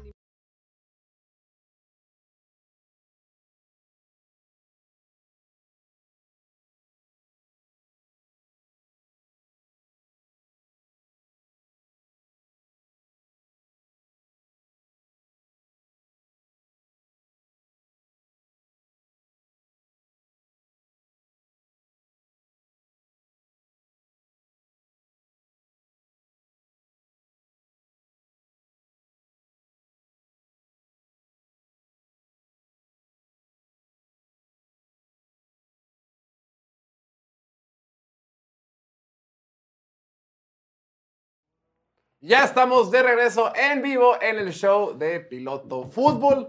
Después de un debate acerca de drafts de años anteriores, es momento de darle la bienvenida desde una de las playas más cómodas, uno de los antros en la playa más cómodos que hay en todo el país, al señor Kevin Lamas. Kevin, platícanos de tu look tan veraniego. ¿Ya hace calor por allá o qué? De mi ovni, de mi ovni. El pues ovni. aquí en Vibra Semana Santa todavía, todavía listo para, Oh. para hacerle reír un rato. Traes horario de los de morrillos, ¿no? Que te no regresan a la escuela. Este, güey. Algo hay de eso, algo hay de eso. Y también en la otra esquina, el señor Chuy Aguayo. Chuy, tú te ves más, te ves menos veraniego, veamos, vayamos. Me veo más jodido, sí, siempre, la verdad. Las cosas como son, Jorge, dilo sin miedo. No, Sí, la verdad, jamás, sí. jamás. Yo no, no, no traigo el look. Ahora mi amigo Kevin se anda con el look muy ochetero, hasta la lima y todo. Y, y ya el cortecito, ya no me le falta que empiece a cantar. Oye, ¿qué te ha parecido la noticia de los Commanders que los vendieron? ¿Te gustó, no te gustó? ¿Te llamó la atención? Pues ya se veía venir, entonces, Sí. pues vamos a ver cómo les va. Vamos a ver cómo les va. Mucho, mucho billete, la verdad, eh, pero pues ahora sí que vamos a ver cómo les va con esta nueva administración. Esperemos que les vaya bien. La verdad, pues no, no tengo nada en contra de los Commanders y fíjate que que es de los equipos, yo creo que el equipo que menos le tiramos, pues porque no hay nadie, ¿no, güey, que le vaya a ellos ahorita, entonces siento que, que puede, pues puede ser, pueden hacer algo importante. No tienen nada que perder, güey, entonces siento que pueden hacer algo importante. No, pero qué Primero cabrón. carrera en ese campo llanero de los cómics. ¿cómo- Sí, ¿cómo pasaron de ser probablemente la franquicia más pobre de la NFL o el top 3 más pobre a ¡prup! ahora somos ricos, bro? Así es, así pues así le pasaba, así también es en el fútbol con los jeques. Pero pues te digo, mucho, mu- mucho billete, por ejemplo, los del Paris Saint Germain, los que compraron Ah, Manchester jeques, City, o sea, ya en el, en el soccer. Te digo, pues mucho billete, pero pues el billete no te da historia, el billete no te da campeonatos, entonces vamos a ver cómo les va a ellos, vamos a ver qué, qué cosas buenas hacen. El billete no te da felicidad, es el amor. Exactamente, Bueno, totalmente. A ver, ¿qué nos traen preparados el día de hoy? Vamos a poner en pantalla una imagen que se armó el buen Chuy. Chuy, ¿qué andas haciendo? Mira, pues si estuvieron ayer en, en el programa sintonizándonos, eh, pues ahí estábamos hablando de, de los peores en cada posición en referente a la temporada 2022.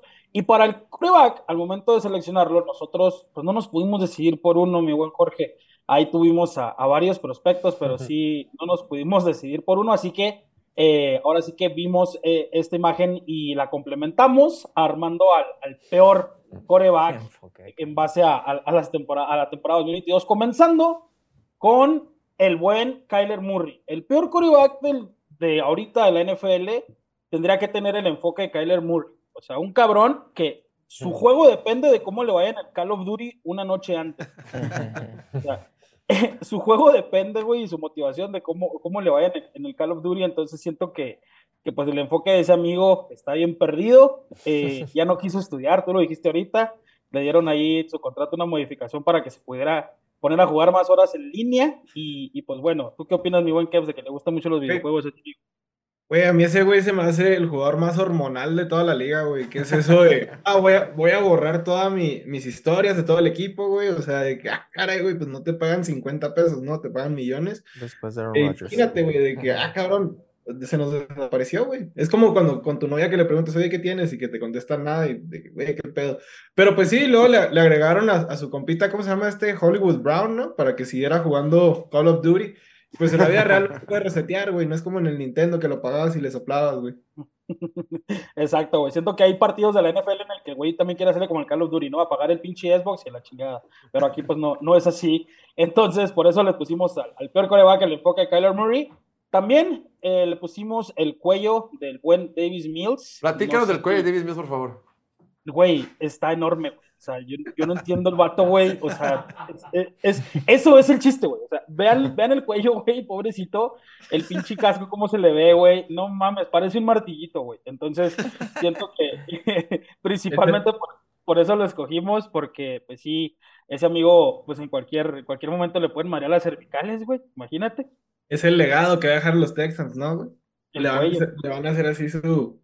A ver si, si draftean a Bryce Young, güey, a ver si con eso se lo pueden anexar, güey, para que crezca el cabrón. Se lo van a quitar para que crezca así, güey. Totalmente de acuerdo. Y por ahí también agregamos un pedacito de Kirk Cousins, pero cuando no es la una de la tarde, ¿no? Cuando son juegos, eh, digamos, eh, temprano o muy tarde, pues es una basura, ¿no? Es una basofia. Eh, les ha tocado ver. ha tenido cierres muy buenos de partidos, pero siempre y cuando pues es la una de la tarde, ya lo vimos ahí en el avión, con sus joyas, muy, muy de afroamericano, mi amigo, presumiendo cuando gana, pero cuando pierde, pues ahí también la misma cara, la sonrisita de siempre que pues, Güey, yo aquí me pongo a pensar, o sea, ¿qué piensan todos los fans de estos equipos, güey, que tienen corebacks como Kirk Cousins, güey? Ya es porque les gusta el dolor, güey, es por el amor al equipo, güey, o tú sabes que tu equipo no va a ser relevante, güey. Ahí tú qué haces. Ahí que nos ayude a ver quién está en estudio, aparte de. Tenemos casa llena. tenemos casa llena. Bueno, alguien Sin que vaya Sin Gustavo. Oliver, a los Giants. ¿Qué se siente? ¿Qué se siente? A ver, antes de ahí está el pasar. cuello de Davis véanlo, güey, no mames, cabrón. ¿Esta es foto real, eh? güey. No, no es meme. Sé, No, no, no, no es meme, güey, es la foto real, sí, sí, sí. De hecho, dicen que es la jirafa que salió en The Last of Us, güey, en el último episodio. ahí, Este ahí estuvo el cabrón. Entonces, eh, sí, digo, el coreback titular de los Texans. Y luego tú dices, en tu mock draft pusiste que a lo mejor no iba por un coreback. Imagínate que es tu coreback. piloto. No. Y es que aparte el cuello en B, pues no lo ayuda, ¿no? Exacto, de nada. El Bueno. escote, el escote que trae no le ayuda. También eh, teníamos que agregar, cómo no, ahí por el buen Jorge, eh, las intercepciones de Dak Prescott. Gracias. Eh, el peor coreback no sería el peor coreback sin las intercepciones del buen Dak. Eh, dice Jorge que es una eminencia, que es el mejor coreback de la historia. Falso. Eh, no, no sé tú qué opinas, Kevin.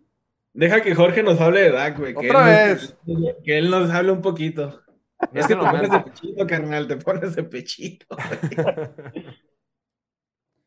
Entonces- A ver, al mejor cazador también se le va la liebre de vez en cuando. No pasa nada. De vez en cuando, güey.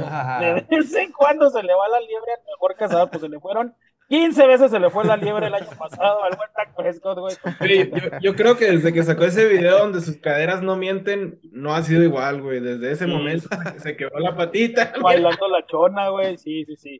Hubiéramos puesto el baile de la chona con ese cabrón, pero bueno. Entonces, pues por eso, mi buen piloto, el, el Dak también entra en este, en este worst quarterback ever. También ahí está por ahí, ya vieron el informe de los Jets con el buen Zach Wilson. Eh, le agregamos el liderazgo de ese cabrón. Eh, imagínate un coreback con el liderazgo de pinche James, de, de, de Zach Wilson, güey. De asumir con la responsabilidades. fidelidad, cabrón. Con, con la fidelidad, güey. O sea, lo dejas un rato, ya ves lo que le pasó, güey, que, que se andaba ahí. Le gustan las MILFs. Ahí. Ese güey no puede ir a un asilo de ancianos, güey. Está vetado, tienen su cara ahí de que no puedes venir, güey. ¿Cómo, cómo estuvo? Le preguntaron de que crees que dejaste abajo a tu equipo. Después de Ah, un sí. partido que tiró como cuatro picks. Que perdieron por él al final, es madre. Que dejó abajo a su equipo. Y que un partido donde dejó a su equipo. Le preguntan, ¿crees que dejaste abajo a tu equipo? No, por. No. Yo sigo cobrando, güey. Yo sigo ¿Por qué, cobrando. por qué lo dicen, güey? Estaba preguntando. No, no, ¿por qué lo dices? ¿Por qué la pregunta? Y se ofende y se va, güey, ¿no?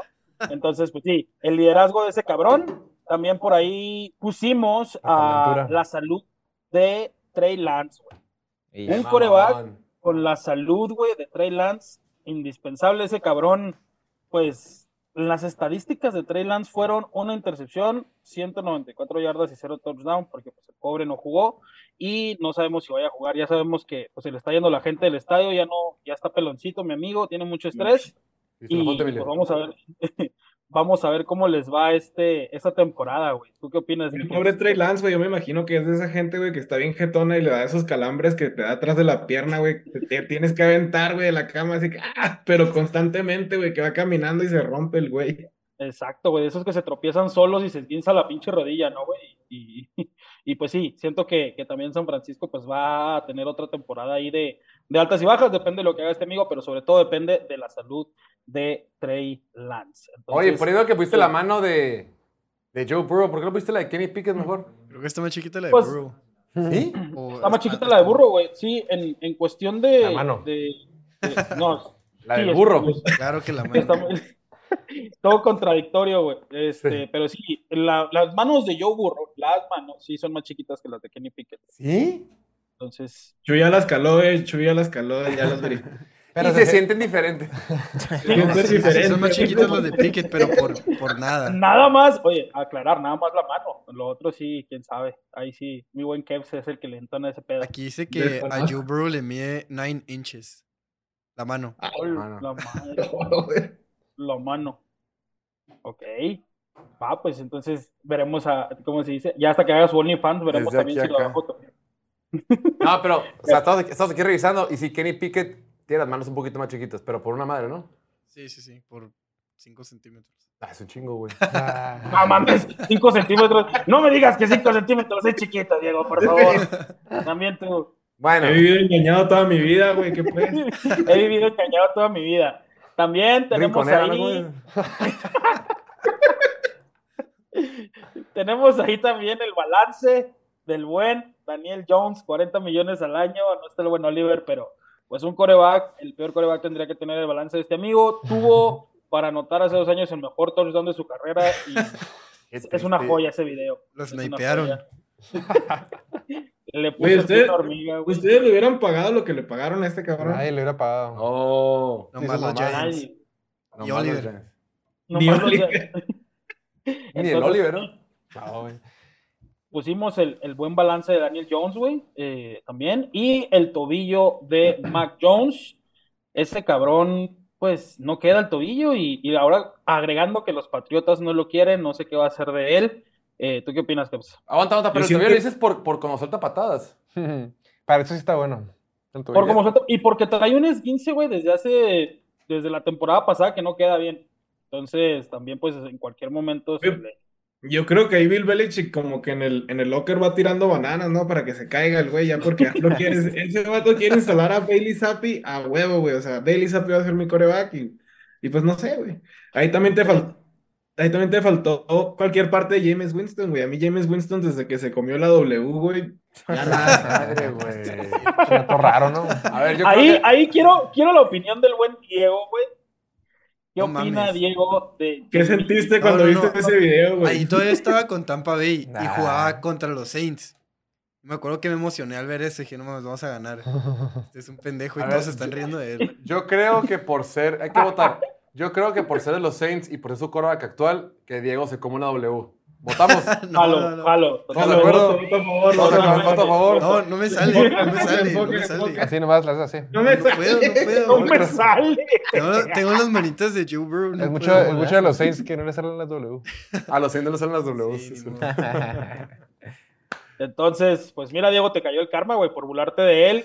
Fue tu coreback. Y Llegó Por tenemos... último, el agente, el agente de Lamar, ¿no? No, El no, te- antes No, de la gente medio, de la del mar, medio. tenemos el La de medio es la calentura de Deshaun Watson. Un coreback con la calentura de ese cabrón, güey, no te sirve para absolutamente nada. güey. Ojalá todo, lo que, ojalá que todo lo que arroje también sean touchdown, güey, no nada más esa madre, pero Ah, pues bueno, va- veremos ahí cuántos masajistas se quejan en rounds y luego, pues a ver, también te digo, a- hablando ayer de Karim Hunt, uno las, las afloja y el otro pues las calienta, entonces ajá. pues vamos a ver ese, Ah, ese Antes el de Dream todo lo de los masajes, subía historias con Mia Khalifa que eran mejores amigos y no sé qué. que- Deshaun Watson. Sí, sí, que Hay, hay una, No, hay salen una jugando, historia, salen jugando básquet que la clava arriba de él y una mamá así. Sí, sí, sí, Sí, que, que va y la clava y se sube arriba de él. güey. O sea, pinche vato. No mames. Es, yo siento que ese güey No es de le los pierde, que paga. siento que es de los que paga el Bracer Premium, güey, ¿sabes? O sea, siento que ese güey sí, sí le invierte cabrón. la- ¿En cuánto está el Bracer Premium, Michui? ¿En cuánto verdad, no amigo, yo, yo solo veo porno de enanos. ¿En cuánto te dijeron que está el...? ¿Qué? ¿10 dólares? ¿20 dólares? La verdad, no sé. Pero sí. Pues depende no de qué paquete quieras. ¿no? Depende de qué paquete quieras. Si quieres el de Joe Burrow o si quieres el de Joe Watson. O ya de realidad virtual y todo. Oye, pero todo este rollo de este güey salió cuando ya dijo que no quería jugar con Texas, ¿no? Entonces, todo Eso lo que, estuvo lo- raro. Sí. todo lo que los dueños saben de todos los jugadores, ¿no? Pero Porque vele la cara, yo no lo dudo, la neta. Yo sí creo que lo hizo. No, pero me refiero que lo, lo que estuvo raro, curioso, Sí, el, fue el que timing, ¿no? el Que timing cuando fue- le iban a pagar. y- no quieres jugar con nosotros. Ah, ok, pum, pum, pum, veintitantas personas. Hay algo de- Casualidad. Es casualidad. Qué, casu- qué casualidad, sí, güey. Sí, bien, bien vengativos, güey. Pinches Texans son la ex tóxica, güey. Oye, y por último, Por último, el agente de Lamar La Jackson, güey. No dimos la respuesta. El, el, el, La el core va con el agente de Lamar Jackson, que pues pobrecito, güey. Ahí lo tienen sentadito, esperando a que le llegue El que pues, más el le busca. que quiere, pero pues esperemos. Y seguimos esperando, ¿no? Seguimos en ese conteo de, de que todavía no cae. No, todavía no cae. Y no va a caer, güey. Yo, yo siento que se va a quedar en Baltimore. Sí. Con la llegada de DJ y todo eso. Yo siento que se va a quedar ahí, pero. Pues igual ahorita que Washington pagó lo que pagó, Mm, quién sabe. también. Necesita coreback. Washington necesita Estaría todo, también. Nada más coreback, güey. También. Entonces, Necesita bueno. una bombita a ese estadio que prenda. construir otro. Eh, eso era lo que teníamos preparado para el día de hoy. Esperemos que les haya gustado. Y pues igual, síganos en nuestras redes sociales, amigos. Piloto Memes Latino, Instagram, Facebook, Twitter. Y ahí vamos a estar compartiendo más contenido de este tipo. Perfecto, mi estimado Kevin Chuy. Le mandamos un abrazote hasta allá. Nos vemos el lunes. Lunes, puestos. Nos vemos. Les mandamos un fuerte abrazo hasta la ciudad de Chihuahua. Por nosotros, antes de irnos, tenemos que responder la pregunta de la trivia. Que dice, ¿cuál fue el quarterback que más lanzó yardas en un pase? Que más lanzó yardas de pase en un partido de playoff. Y la respuesta correcta la veremos en pantalla, que es Tom Brady. Ah. Tomás Eduardo Pat- Patricio, ¿no? Tomás Eduardo. Patricio Brady Jr. Ahí me la, ahí me apuntan. Ahí me la apuntan, por favor. Yo voy por Andrew Luck porque Emilio está muy seguro que es Andrew Luck. Ay, diablo. Y los dos con lo que lo dijo, no, no, reclinado, Andrew Luck.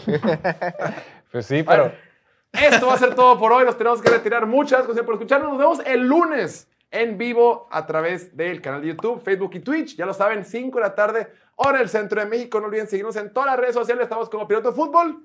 Y faltan 14 días para el draft. Esperen nuestra transmisión en vivo. Ya les estaremos comentando. Agradecer a los que estuvieron con nosotros el día de hoy. Al buen Toño, Kevin, Chuy, eh, Martín, Emilio, Diego y a la producción Viri, Dante y Noel. Nos vemos el lunes. ¡Chao!